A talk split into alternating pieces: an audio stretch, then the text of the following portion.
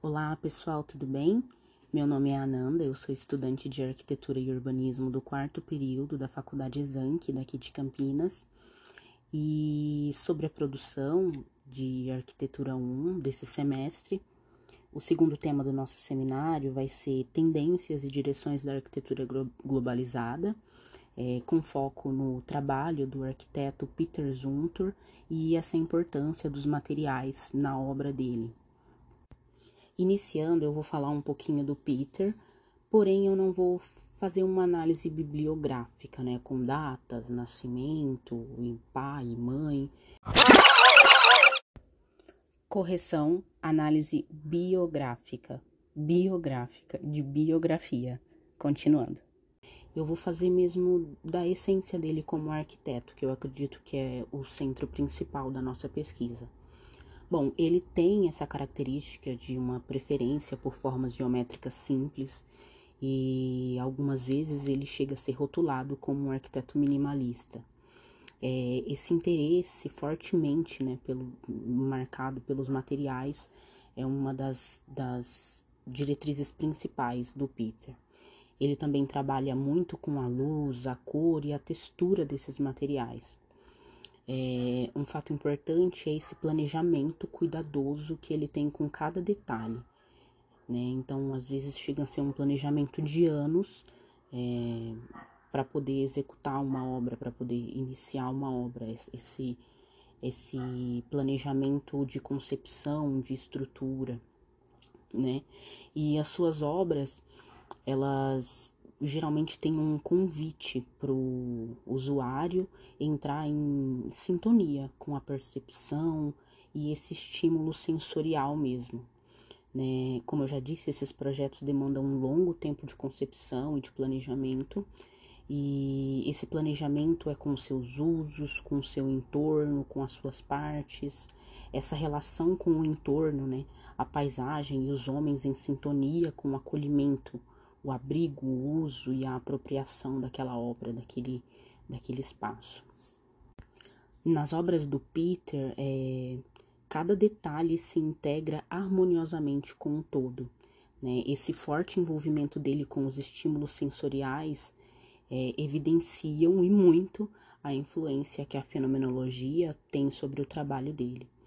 Né? Essa, global, essa globalização contemporânea da arquitetura assumiu uma grande dispersão de ideias e de posições causada pela quebra do pensamento moderno, trazendo o clima de questionamento e críticas, né? A fenomenologia entra como principal influência nesse período pós-moderno. É, uma, das, uma das deficiências do modernismo é justamente isso, de não contextualizar a história com o que estava sendo produzido naquela época. E a fenomenologia, ela vem para poder trazer a história, integrar né, a história a essa nova percepção. Como o modernismo estava muito saturado, né, já na, no, naquele finalzinho da década de 50, é, vem aí o período pós-moderno pautadamente na, na fenomenologia. Tá, mas e aí? O que, que é fenomenologia? Essa palavra meio difícil que às vezes parece um trava-línguas. Eu confesso que, inclusive, para mim, para poder estar tá gravando esse podcast, eu tive que repetir ela dezenas de vezes, inclusive nas minhas leituras de estudo, para não ficar tão estranho aqui. Eu dou até uma acelerada para não. para se acontecer algum erro não ser perceptível. Mas vamos lá. Vamos para a definição do que seria a fenomenologia. É um aspecto da filosofia que pesquisa a experiência do espaço construído é, então, a, a, gente já vê claramente a, a intersecção desses dois campos, filosofia e arquitetura. Isso é primordial para o entendimento do que seria fenomenologia.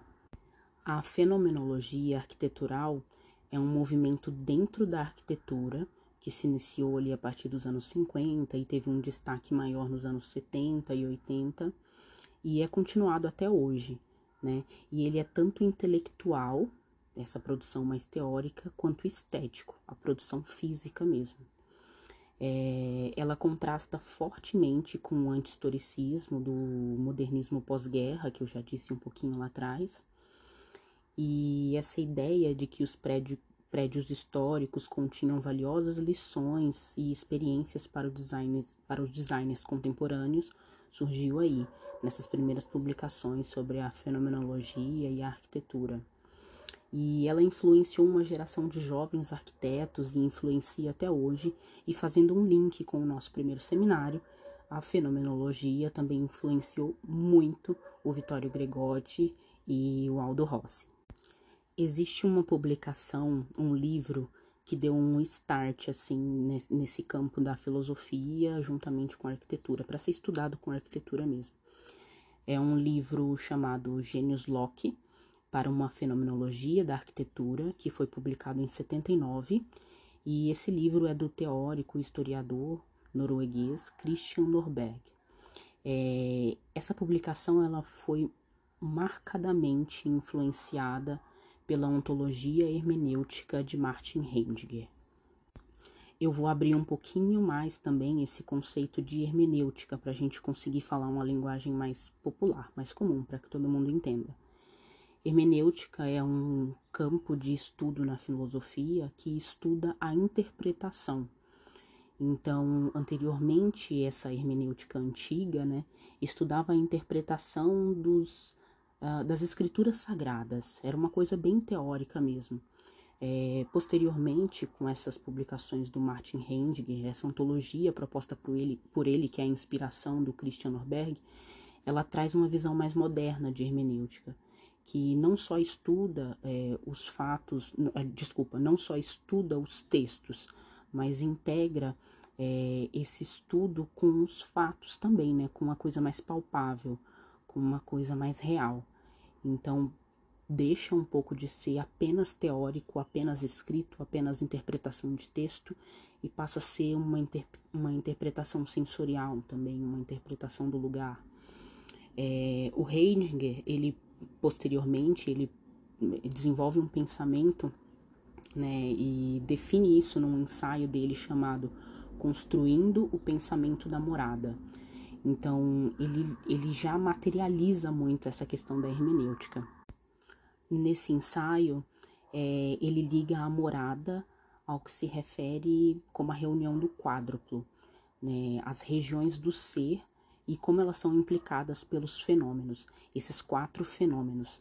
Eu vou citar aqui: é, o primeiro seria a salvação da terra, o segundo, a recepção dos céus, o terceiro, a iniciação dos mortais em sua morte, e o quarto, a espera, né? Essa lembrança das divindades.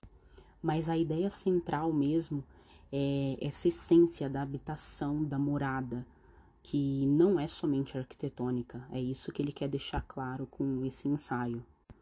E o que isso, tudo isso tem a ver com o Peter Zumthor, que é o tema central do nosso seminário?